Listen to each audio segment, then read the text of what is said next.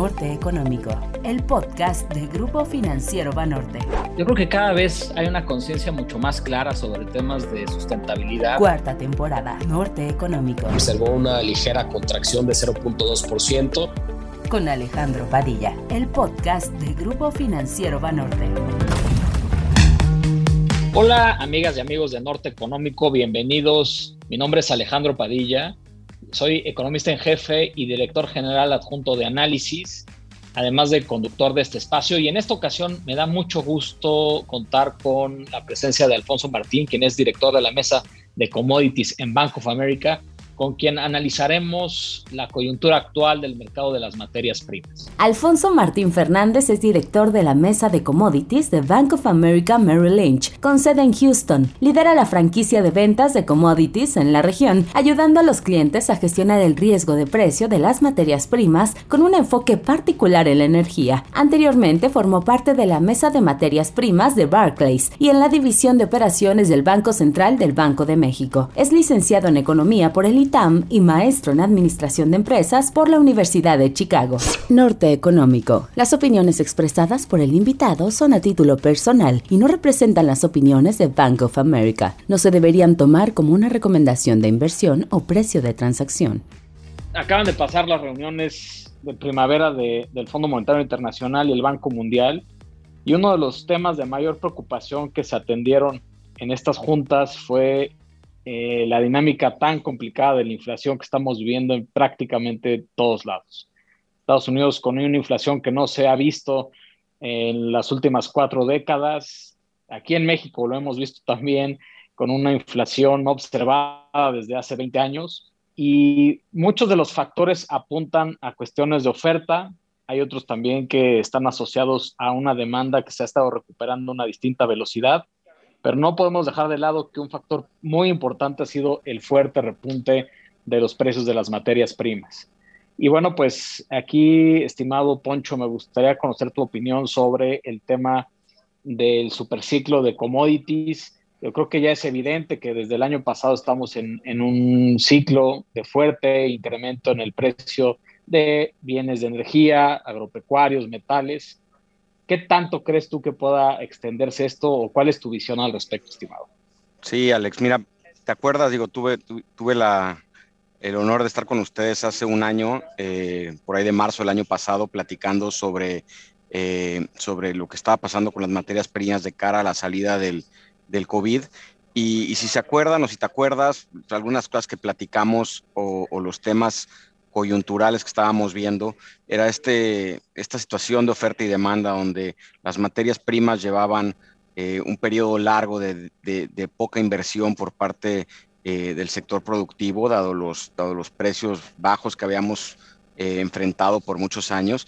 Y toda esta dinámica alrededor de estos cambios estructurales que estamos viviendo, por un lado, por la parte de, de lograr eh, una cadena productiva más, más amigable con el medio ambiente y obviamente eh, beneficiando un poquito toda la producción de energías renovables eh, a costa de los combustibles fósiles o, los, los, las materias primas que tienen un, un, un, mayor impacto en cuanto a su, a su, a su huella de carbono. y pues toda esta dinámica eh, prácticamente pues, generando un incentivo complicado por la parte de la producción. Y ahorita si quieres entramos a detalle de, de cómo le ha pegado esto a, a, la oferta de materias primas.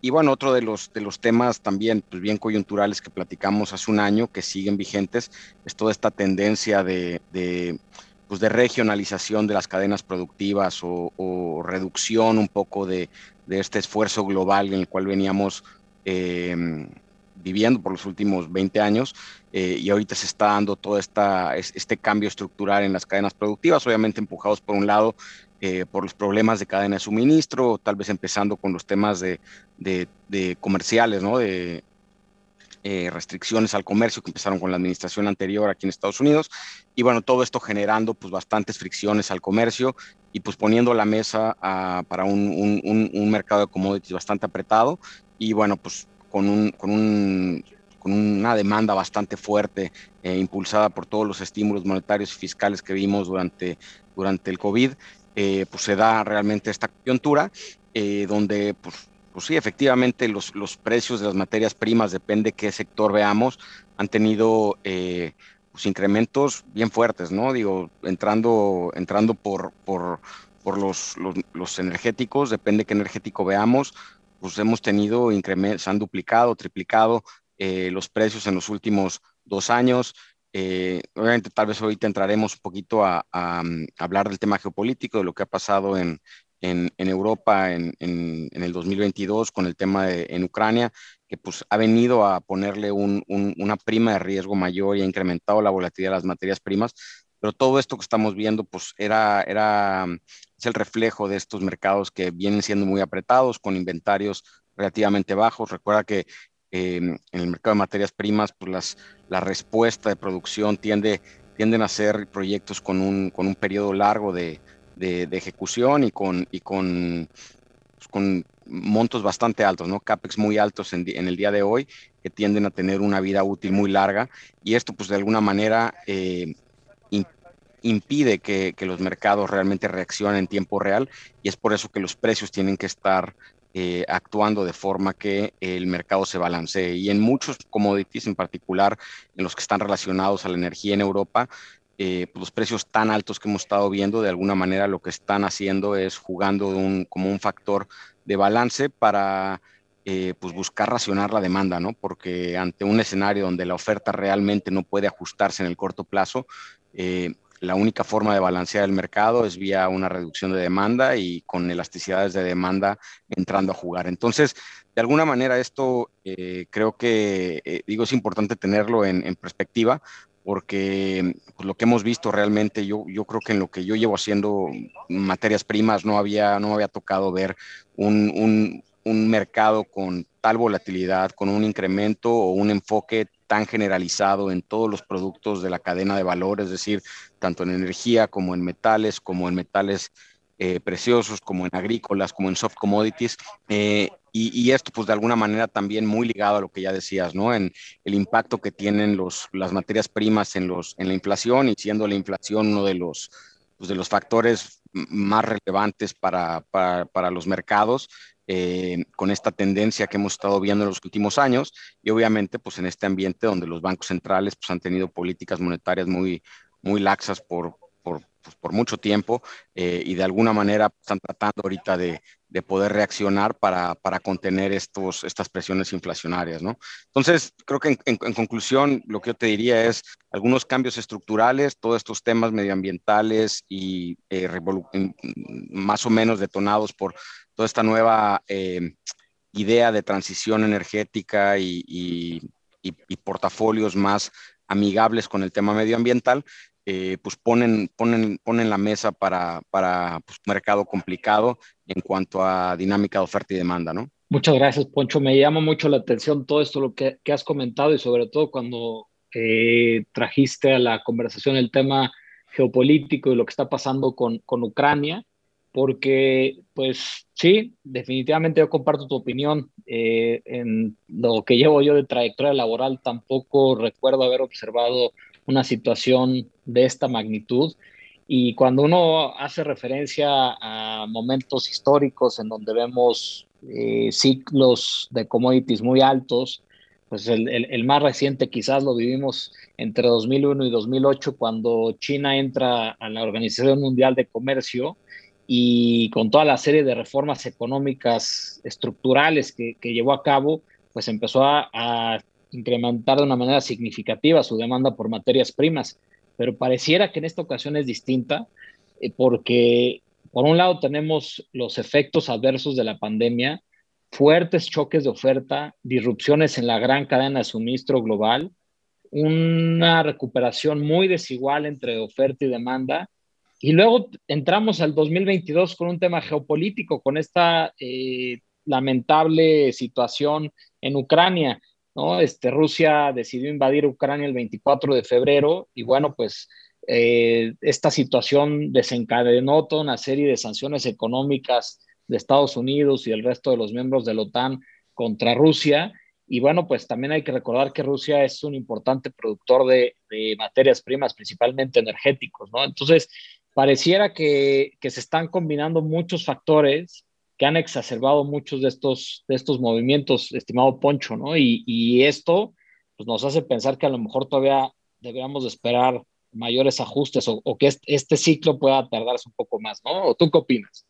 Sí, eh, efectivamente, digo, ya veníamos con este mercado bastante apretado, con muchas fricciones, con muchas restricciones de oferta, y el hecho del de, eh, el conflicto en Rusia y Ucrania lo que viene a, realmente es a, a, ser un catalizador, a exponenciar estos movimientos, dada la preocupación que tiene el mercado. Como bien dices, depende qué materia prima estemos buscando. Em, el, el, precio de el, Rusia es un productor muy importante, energía, pues es en petróleo, es, junto con Estados Unidos, Arabia Saudita, los tres, tres mayores productores, pero no nada más. Cuando nos vamos a otras materias primas, a metales, metales base, el aluminio, el níquel, el mineral de hierro, el acero, eh, incluso en agrícolas, eh, entre Rusia y Ucrania son cerca de entre una quinta y una cuarta parte del mercado de trigo. Eh, y, cuando ves un poco el impacto que tienen estos, estos países en, los mercados y el efecto que las sanciones que pareciesen ser de largo plazo, ¿no? O sea, yo creo que es, es importante pensar un poco, un poco más allá de este conflicto, ¿no? Digo, no sé si eh, vaya a durar unos cuantos meses o va a ser un conflicto más, más largo, pero lo que sí pareciese es que muchas de estas medidas en cuanto a sanciones y en cuanto a eh, buscar restringir el comercio o aislar un poco o castigar un poco a Rusia desde el punto de vista de sanciones económicas, pues sí pueden tardar y pueden quedarse eh, eh, por un buen rato. Y esto obviamente lo que genera, pues el efecto de primer orden es, es obviamente en, las materias primas donde, donde Rusia y Ucrania son productores importantes, exportadores importantes, pues, es un golpe adicional a la oferta global donde simplemente los, los balances de oferta y demanda se, se aprietan. Eh, y la otra es eh, a, como el, como el mercado empieza a digerir esto, pues, también cuáles son estas fricciones al, comercio destinadas de estas sanciones. ¿Y a qué me refiero? O sea, temas como asegurar, por ejemplo, cargamentos o hacer pagos vía instituciones financieras en que tengan alguna conexión con Rusia o cargar alguna, alguna materia prima en algún puerto que pase por Rusia o, cosas de este tipo, están generando muchas fricciones, lo cual solamente pues, viene a, complicar más estos problemas de, logística y de cadena de suministro que ya teníamos y viene a apretar mucho más los, los balances de oferta y demanda eh, de muchos de estos materias primas eh, y por ende, eh, pues pareciese que al menos de corto plazo el mercado está tratando de digerir.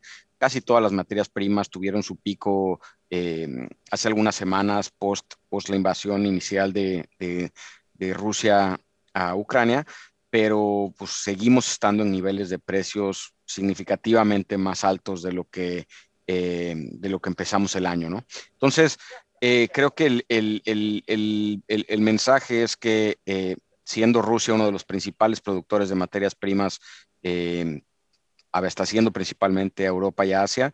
Eh, ¿cómo, cómo, cómo, le va a pegar esto de cara a, ya que estas sanciones empiecen a, a, tomar forma, ¿no? Porque pues muchas todavía están empezando a, entrar en vigor. Eh, algunos de los pagos todavía seguían fluyendo, el gas a, Europa sigue fluyendo. Recordemos que Estados Unidos, eh, que Rusia es el principal importador de, de, energía a Europa, ¿no? Ya sea vía gas natural o vía refinados o crudo. Y obviamente eh, Europa estando en el centro de este problema, ¿no? Una de las cosas, tal vez ahorita entraremos un poquito a detalle, ¿no? De este tema de lo que está pasando en materia energética a nivel global, porque los efectos que está teniendo esto van más allá de estos efectos de primer orden, ¿ya? Y, y, a, donde voy es... Eh, el precio que la industria en Europa o que los consumidores en Europa están teniendo que pagar por, em, por, este, por este conflicto y por esta situación eh, que está viviendo el, mercado energético, em, pues eventualmente van a tener efectos importantes. Si tú ves los, los índices de, precio al productor en Europa, eh, extremadamente altos y obviamente eh, pues esto simplemente genera un problema de competitividad y de, y de, cadenas de valor que empieza a tener un efecto en otros productos, ¿no? En, en, la industria de valor agregado, en la fruta manufacturera, y, y, de alguna manera esto, pues tarde que temprano llega a, los consumidores, ¿no?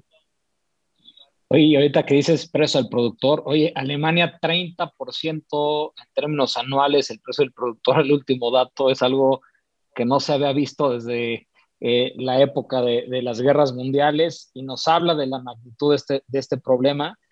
Me gusta mucho que empiezas a hablar de los efectos de primero y de segundo orden de, todo, todo este conflicto geopolítico, porque es una de las preguntas que muchos de nuestros clientes y de los inversionistas hacen. Oye, ¿qué, tanto va a afectar esto a México de manera directa, de manera indirecta? Y bueno, cuando uno se pone a ver, por ejemplo, el comercio bilateral que tenemos con Rusia o con Ucrania, pues es realmente muy poco, ¿no? Con Rusia eh, tenemos una transacción en total todo el año de, de 2 mil millones de dólares y con Ucrania 200 millones, que es prácticamente nada si lo comparamos con casi 570 mil millones que tenemos con Estados Unidos. Pero sí hay algunas industrias que ya lo han empezado a resentir y tú lo, lo, lo dijiste muy puntual, oye, son también productores importantes de trigo, son productores importantes de fertilizantes y cuando nos vamos moviendo ya hacia la granularidad de, oye, ¿en dónde y qué tipo de industria es la que más se ha visto afectada? Pues hemos visto que son los fertilizantes, es el trigo, es aluminio, e, inclusive cerveza, es, decir, hay muchos efectos de segundo orden que lo empezamos a ver y que a lo mejor no, no va a venir tanto del comercio bilateral que tengamos con ellos, sino los efectos que se van dando sobre el resto de la economía global. También lo hemos visto con la inflación, de ya lo platicamos al principio, y ni se diga pues, el efecto que pueda tener ya sea sobre finanzas públicas o sobre pues, la volatilidad de los mercados financieros, ¿no? Y, ahí es en donde casi siempre la pregunta se centra en, oye, ¿y qué va a pasar con, el sector energético? Tú ya comenzabas a platicar de eso, Poncho, ¿no? Oye, ¿sabes qué? Eh, Rusia es uno de los principales proveedores de, petróleo, de gas natural a, Europa. Obviamente esto pues, va cambiando la estructura de costos de, prácticamente todo el mundo. Entonces, eh, ¿por, qué no nos compartes un poco tu, visión sobre cómo, cómo se está dando esta situación del sector energético y de qué manera esto pudiera estar afectando la industria en, nuestro país, por favor? Sí, y, mira, un, tal vez para poner esto en contexto, ¿no? Ya hablábamos un poquito de, de todo este tema medioambiental y obviamente la energía estando en, en, el, en, el, en el, el, el, punto más eh, importante de estas decisiones de transición, ¿no? De, de, reducción del, del, de la huella de carbono. Y, a mí a veces me gusta contar el ejemplo del carbón, ¿no? O sea, creo que el carbón es uno de los energéticos más estigmatizados por, por su intensidad en cuanto a, emisiones de carbono y obviamente eh, pues muy catalogado como un combustible sucio, un combustible no necesariamente eh, amigable al medio ambiente, ¿no? Y obviamente por años hemos venido viendo pues un, un, un intento de, de, los, de, los, de los políticos y un poquito de los ambientalistas por tratar de reducir la utilización del carbón a nivel, a nivel global. Y irónicamente, pues cuando se da este conflicto y obviamente cuando se empieza a apretar un poco la situación energética en Asia y en Europa, eh, el carbón pues resurge como uno de los, los, los, pocos salvavidas un poco para sustituir un poquito, para hacer el, el, el, el, megawatt marginal, ¿no? Para producir el megawatt marginal. Para darte una idea nada más y para que te des una idea de la volatilidad que hemos estado viviendo el carbón, depende qué índice veas, pero bueno, históricamente o en los últimos años había sido una materia prima de alrededor de 40, 60 dólares la tonelada.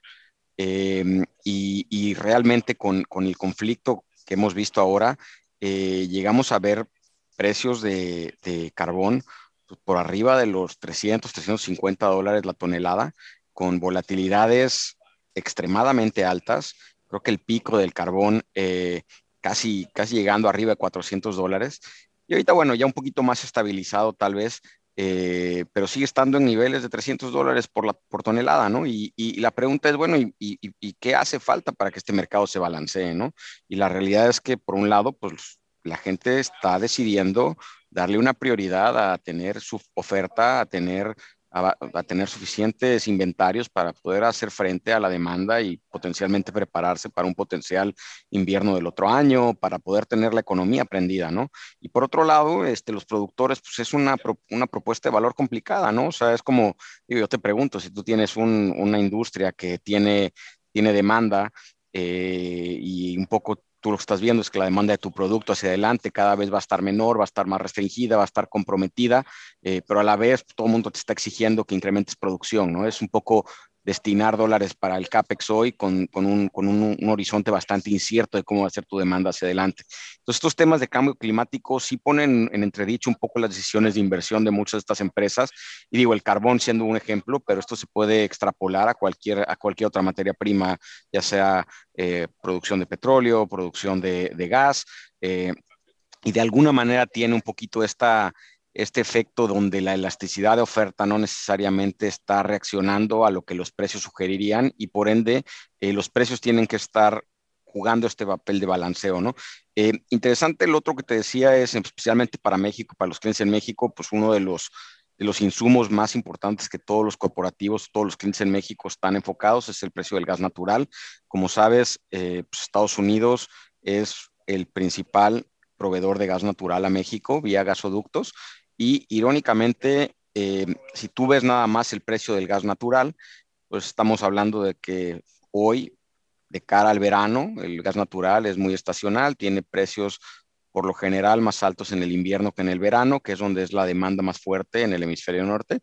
Pero eh, cuando tú ves el precio del gas natural hoy, para ponerlo en números redondos, no exactos, pero hoy se está pagando prácticamente eh, el doble de lo que se estaba pagando el año pasado en cuanto a gas y te diría casi tres veces lo que se pagó en el 2020. ¿no? Entonces los incrementos del gas natural han sido bien importantes. Cuando tú lo ves como tu único insumo, pues han, incrementado de forma consistente.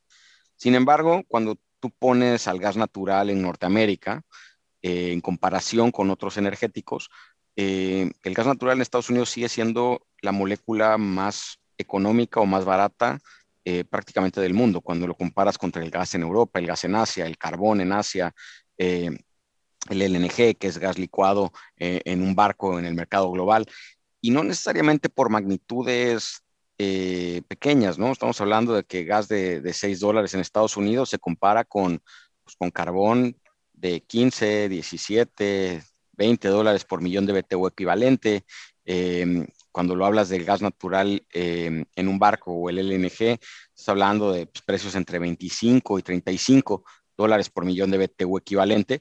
Y cuando esto lo pones a los niveles que estuvimos en el pico del conflicto hace algunas semanas, pues, algunas industrias en Europa estaban pagando precios de arriba de 50, 60, 70 dólares por millón de BTU, lo cual, pues digo, son dimensiones muy grandes, ¿no? No nada más, no, no, no, no está más barato por 20%, estamos hablando del doble, hasta 10 veces más en algunos puntos en el tiempo. Entonces, la competitividad de la industria europea, que ya venía luchando por este esfuerzo que trae Europa de, eh, de, reducir un poco su, su, huella de carbono, viene ahorita también a enfrentar un, un tema de costos donde eh, pues la competitividad global se tiene que reajustar en base a, estos, a esto. Y, te digo, estos son los efectos de primer y segundo orden, porque pues, toda industria que es intensiva en energía, llámalos eh, fundidoras, plantas de fertilizantes, plantas eh, petroquímicas, que utilizan mucha energía para poder producir, eh, pues cuando tienes incrementos de costos de esta magnitud,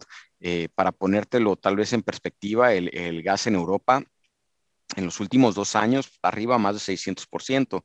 Eh, en el último año, dependiendo qué indicador veas, entre 250 y 400%.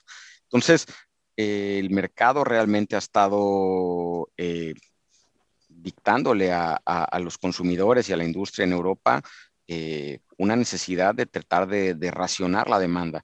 Y esto traspuesto a la parte en México, pues obviamente pone a, los consumidores energéticos o a la industria intensiva en energía en México en una posición bastante favorable en el contexto global, ¿no? Obviamente todo mundo a nivel individual pues está viendo un incremento de costos y eso eh, es evidente, pero en el, en, el, en el, relativo creo que hay, hay, hay un tema interesante ahí porque eh, pues de nuevo, esta tendencia de regionalización de las cadenas productivas, aunado de el costo energético eh, tan bajo que, tiene México, al menos desde el punto de vista de importación de gas, eh, pues ponen, lo ponen en una situación bastante favorable, ¿no? Entonces, yo, yo te diría que para los consumidores en México, obviamente, em, el gas creo que es una de las cosas que vale la pena tener muy de cerca en el radar. Obviamente, es cierto, veníamos de precios de gas con todo el tema del Shell, eh, que llegamos a ver precios de gas abajo de 2 dólares por millón de BTU. Entonces, cuando vemos precios de 6, 7 o incluso hasta 8 dólares, pues, son incrementos bien importantes, pero cuando lo ponemos en contexto de lo que le está pasando a la energía a nivel global, realmente el gas natural sigue siendo eh, en Estados Unidos uno de los, de los, de los productos que, que, van a llevar más beneficio desde el punto de vista de quien pueda tener acceso a él, ¿no? O sea, físicamente realmente no puedes tener un, un no se puede unir el mercado de gas con el mundo más de lo que ya está pasando, ¿no? El gas es, está, contenido por los gasoductos a los cuales puedes llevar la producción y en el mercado de exportación estás contenido por la capacidad de poder traer este gas a las terminales de exportación, licuarlo, ponerlo en un barco y mandarlo. Obviamente al día de hoy con estos diferenciales de precios, todos los que están pudiendo hacer esto lo están haciendo y, y realmente ya estás bastante eh, restringido en la capacidad de poder hacer más. Pero para México esto pues, es, un, eso es, es, un, es un punto a favor de cara a, a, lo que está pasando en el entorno global. Obviamente, digo, cuando hablamos de energía, pues digo, ya, ya lo platicaste tú, los temas inflacionarios tienen otras, otras consideraciones, pero desde el punto de vista de insumos, yo creo que, que Norteamérica pues, está en una situación privilegiada a lo que está pasando en, en, en, en el mundo de los energéticos, ¿no? Y justo ahorita que hablas, Poncho, de, temas del consumidor, ¿no? Hacia el final y que empezaste a hacer alusión a, a, la inflación, pues también una de las fuertes preocupaciones que existen, igual lo vimos eh, con el Fondo Monetario Internacional y el Banco Mundial, es lo que está pasando con, con agrícolas, con la inflación de alimentos, ¿no? Y, y también estamos en una situación sumamente complicada. Y a todo esto que hemos estado platicando, pues hay que agregarle factores de cambio climático, ¿no? Este, sequías muy importantes en gran parte de Estados Unidos, también en gran parte de, de la República Mexicana. En el mundo también estamos viviendo pues, una serie de, de eventos de carácter medioambiental bastante adversos que se combinan con muchos temas que ya platicamos. ¿Cómo estás viendo el tema de, de los agrícolas y en general de, de, la inflación de alimentos, estimado Poncho? Porque también ahí se ve una situación que pudiera perdurar un poco más, ¿no? Algunos meses más. Sí, tal cual. Eh, digo, ya lo platicábamos, ¿no? La importancia de Rusia y Ucrania en el, en el, en el mercado de granos en particular, en el, en el trigo y en, y en el maíz. Eh, son participantes bien importantes de, del, del, del sector agrícola y las exportaciones de granos que tienen, pues abastecen a buena parte de, eh, los países emergentes, tanto en el norte de África como en eh, Medio Oriente y Asia. Entonces, eh, y, y, la magnitud de, de, de, la participación que tiene em, estos dos países en los mercados es bien importante, ¿no? Eh, para darte una idea, tanto Rusia y Ucrania, pues son más o menos como el 30%, el 30 de las exportaciones de trigo, 20% de las exportaciones de, de eh, maíz. Y como bien decías también, la cebada es, es, es un participante importante con cerca de 30%. Entonces, eh, y, y, no nada más en lo que afecta eh, la oferta y demanda de trigo hoy, ¿no? De alguna manera, pues tal vez en el, en el muy corto plazo, pues estos desbalances se van a empezar a, a, cubrir con inventarios y esa es la naturaleza de las materias primas, ¿no? Realmente el único colchón que tienes para absorber choques de oferta y demanda es los inventarios, pero de cara a, a hacia adelante, eh, tienes dos problemas. Uno, eh, el tema de los fertilizantes, que como bien dijiste, han estado subiendo de precio de manera drástica. Eh, unos por pues, el tema energético que ya platicamos, que le afecta a la industria de fertilizantes, y otro también porque pues, también Rusia eh, es, es, un productor importante de fertilizantes eh, o de insumos para fertilizantes, y esto de cara hacia adelante, pues es un ciclo que un poquito se complica, ¿no? Porque tienes un mercado apretado, al cual uno de los principales componentes para ganar productividad es el uso de fertilizantes y al tener escasez de fertilizantes o incremento de costos de fertilizantes tiendes a utilizar menos fertilizantes hacia adelante, lo cual le pega a la oferta y obviamente hacia adelante tienes eh, un mercado eh, que de alguna manera se vuelve a, volver a apretar en la siguiente cosecha por posiblemente una producción menor. Y esto, eh, pues simplemente lo que hace es tener un mercado muy frágil desde el punto de vista de oferta y demanda, que, como bien decías, pues deja eh, los balances muy a la expensa de cualquier tipo de cambio eh, de variable desde el punto de vista climático, más lluvia, menos lluvia, eh, o algún tipo de desastre natural que pueda pegarle a, la cosecha, o cambio de temperatura, que pues, lo hemos visto en los últimos años, hemos tenido mucho más volatilidad en cuanto a estos eventos climáticos, que son pues, prácticamente imposibles o muy difíciles de predecir, pero simplemente creo que el mensaje es que deja al mercado mucho más frágil para absorber estos choques y de alguna manera eh, deja, deja, deja a los participantes con más incertidumbre, ¿no? Eh, y, esto, ¿a, qué, ¿a qué voy con esto, no? El hecho de que las materias primas estén en un ciclo en el cual los precios estén subiendo o estén muy elevados y a la vez la volatilidad esté muy elevada, pues esto empieza a generar también temas eh, de crédito y temas de necesidades de capital de trabajo, ¿no? Eh, y digo, no sé si el ejemplo es muy evidente o muy, muy lógico, pero para alguien que está constantemente comprando cargo, cargamentos, ya sea de petróleo o de agrícolas, si antes necesitaba irte un, un, número redondo, ¿no? Este, no sé, y en pesos, 20 millones de pesos para comprar cierta cantidad de, de materias primas, ahorita requiere pues dependiendo de la materia prima, dos, tres, cuatro veces más en cuanto a capital de trabajo.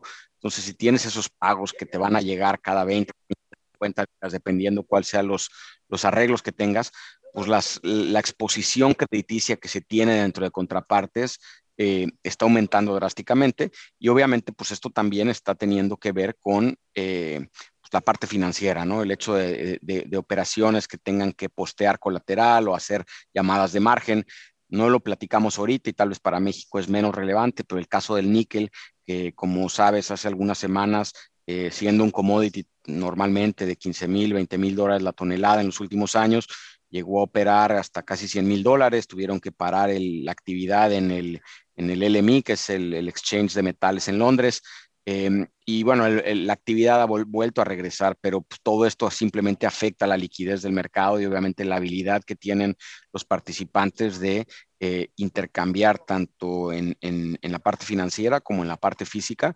Y esto, eh, un poco el, el, efecto hacia adelante es que tienes más fricciones al, al, comercio que hacen también que, eh, pues, que estos desbalances de oferta y demanda tengan un poquito más de, de, de de trascendencia en, en, en, el status quo del mercado de materias primas, ¿no? Y justo ahorita acabas de tocar un tema toral que tiene que ver con, con volatilidad, planeación financiera, planeación operativa. Y bueno, este, obviamente tomando en cuenta el disclaimer que nos diste al inicio, ¿no? De que estos son solamente tus comentarios y no de la empresa donde trabajas y no es ninguna recomendación pero me gustaría preguntarte, oye, pues, ¿cómo pueden las empresas entonces eh, protegerse o de qué manera pueden mitigar estos riesgos de pues, una volatilidad muy extrema y niveles de precios que no veíamos en, en varios, varios años? Sí, y, yo creo que esa es la parte que creo que es interesante porque eh, de alguna manera los mercados le dan a los, a los participantes eh, o a los productores o consumidores estas alternativas de poder estabilizar o, suavizar un poco estos ciclos vía la utilización de, coberturas, ¿no? O la utilización de, instrumentos financieros que les ayuden a, suavizar un poco o a mitigar estos, estos eventos.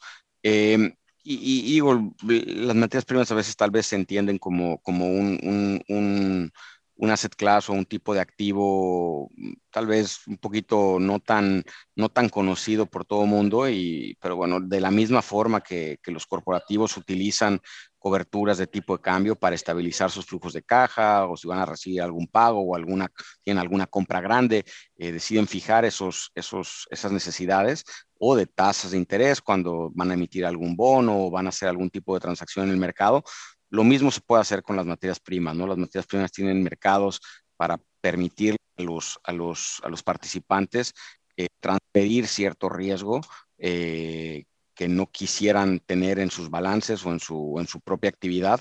Y de alguna manera, pues para los productores es, es, buscar un esquema donde puedan tal vez eh, hacer un, monetizar o materializar, digamos, ciertos márgenes cuando los precios están altos y desde el punto de vista de los consumidores, haciendo estos programas de forma sistemática y recurrente, les permiten, eh, pues de alguna manera, poder adecuarse o adaptarse a, la nueva realidad, ¿no? Los programas de cobertura no te van a, no van a cambiar el, destino, ¿no? Es decir, eh, si el gas natural está ahorita en 6 dólares, eh, por más que seas que te cubras de forma activa, eh, te va a ayudar, te va a, te ayudar a ganar tiempo, te va a ayudar a poder ajustar tu, tu, actividad, a poder hacer una transferencia de precios a tu operación, pero pues, si eventualmente, si el mercado se va a estabilizar en un cierto nivel de precios más altos, pues, todo el mundo nos tenemos que ajustar a esa nueva realidad, ¿no? Pero lo que te hacen los programas de cobertura es que te, te ayudan a ganar tiempo para poder ajustar eh, la operación y por ende eh, pues tratar de mantener la rentabilidad eh, y, poder eh, suavizar un poquito estos, esta volatilidad de mercado, ¿no? Eh, la volatilidad de mercado que hemos visto, Alex, la verdad es que, como, como bien decías hace rato, eh, bastante sin precedente, ¿no? creo que no habíamos visto estos niveles de volatilidad tan generalizados en, en, muchos de los productos de, de, de las materias primas. Y, y, esto solamente también de alguna manera complica un poquito la toma de decisiones, ¿no? Es un poco esta idea de eh, si eres un productor de materias primas y ahorita los precios están extremadamente altos comparados con tus costos eh, de extracción, pues la teoría económica o algún modelo muy simple de, de, de, economía te diría, pues hay, hay una renta que pueden capturar, están incentivados a incrementar producción. El problema es cuando la volatilidad es tan alta, pues tú no tienes tampoco certidumbre de poder duplicar tu inversión o triplicar tu operación, porque pues, así como la volatilidad es tan alta con los precios altos, pues también pudieses ver los precios regresar a niveles eh, hacia abajo, ¿no? Entonces, la, la, toma de decisiones de inversión se hace más complicada en un ambiente de tal volatilidad, lo cual de alguna manera también pues complica esta propia dinámica de oferta y demanda, donde la volatilidad tan alta no permite, eh, que, y, obviamente la incertidumbre que tiene sobre, sobre estos cambios estructurales que ya platicamos al inicio de, la llamada. Em, y de alguna manera esto pues, sigue teniendo a la oferta complicada y por ende la única manera de balancear la oferta es vía demanda y la demanda realmente solo los consumidores realmente cambian sus patrones cuando los precios se mueven muy drásticamente, ¿no? Es decir, eh, no sé cuál sea el nivel que tal vez tú tendrías que eh, ver la gasolina para dejar de manejar, pero no es una decisión trivial, no, es una decisión inmediata.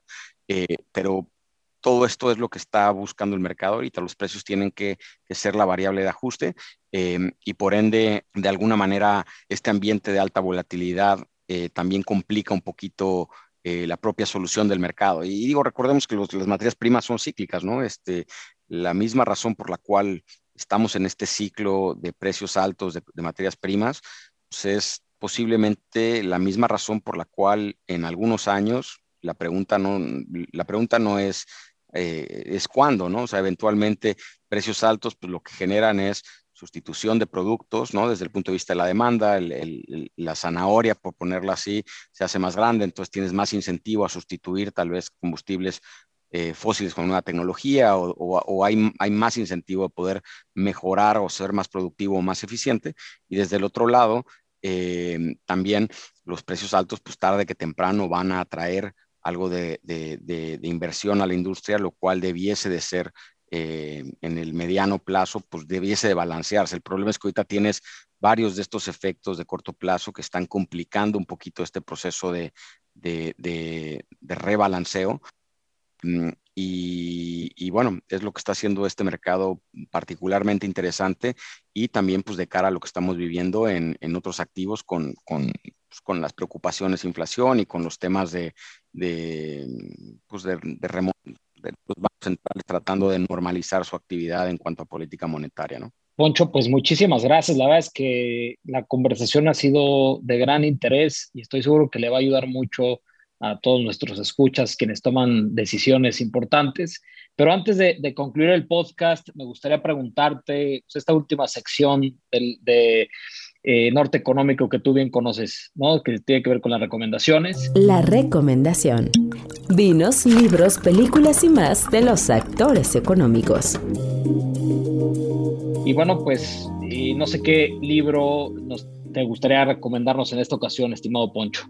Mira, pues yo creo que la coyuntura de materias primas, este, digo, hay un libro que si mal, si mal, si no me equivoco, salió el año pasado, este, de un par de editorialistas del Financial Times que cubren el, sector de materias primas. No sé si por allá lo leíste, pero en inglés se llama el World for Sale o el Mundo en Venta. que es, es, es, bastante interesante porque un poco habla de, de, la historia y da mucha evidencia anecdótica de, de cómo los, la actividad de, trading o de operación de materias primas físicas ha venido pues dándole un poquito ese, eh, ha, venido, ha venido evolucionando desde la Segunda Guerra Mundial hasta el día de hoy, obviamente creando estas, estas entidades o estos eh, participantes del mercado que, constantemente están comprando y vendiendo todas las materias primas en diferentes lugares del mundo y transportándolo. Eh, y un poco habla de, pues, muchas anécdotas de cómo se formaron empresas como Glencore, ¿no? Y, cómo estas empresas, o sea, los traders físicos, Glencore, Trafigura, Cargill, eh, Vitol, todos los traders físicos participan en la actividad eh, y la importancia que tienen en mantener a las economías eh, tanto pues, comprando las materias primas en algunos de los países emergentes que las producen y, pues tratando de siempre intermediar tanto en temas de crédito o en temas de, eh, precio y obviamente pues historias muy muy interesantes, ¿no? Este obviamente te podrás imaginar eh, pues en hace, algunos años, hace 40, 50 años, eh, cómo se hacían estas transacciones y un poco lo que involucraban, lidiando pues, digo, con, con, regímenes no necesariamente muy democráticos y, y creo que hay bastantes, hay bastantes historias interesantes que ponen en perspectiva un poquito todo esto que pasa detrás de, de, los mercados de materias primas llevados al extremo con em, el, trading físico, ¿no? Que, que, a fin de cuentas pues es lo que, lo que, lo que determina un poco los precios, ¿no? El, la disponibilidad de, de, materias primas en cierto momento en el tiempo y estas dinámicas de oferta y demanda que, que al día de hoy pues son evidentes, ¿no? Con esta volatilidad que estamos viendo, que el mundo te está diciendo que eh, hay gente que está dispuesta a pagar un premio muy grande por materias primas hoy, comparado con lo que valen las materias primas mañana, porque hoy es cuando el mercado está apretado, ¿no? Entonces, este, este rol que juegan los, los traders físicos y obviamente hoy en una discusión donde incluso eh, pues desde el punto de vista de estabilidad financiera, pues se ha estado comentando mucho de cuál es un poco el rol de estos estos jugadores, porque pues la verdad es que fuera de, fuera de Glencore, que es una empresa pública, la mayor parte de los traders son empresas privadas donde eh, pues realmente no, no, no tienen un, no hay tanta apertura sobre, sobre lo que hacen o qué tipo de, riesgos toman o qué tipo de necesidades de financiamiento toman.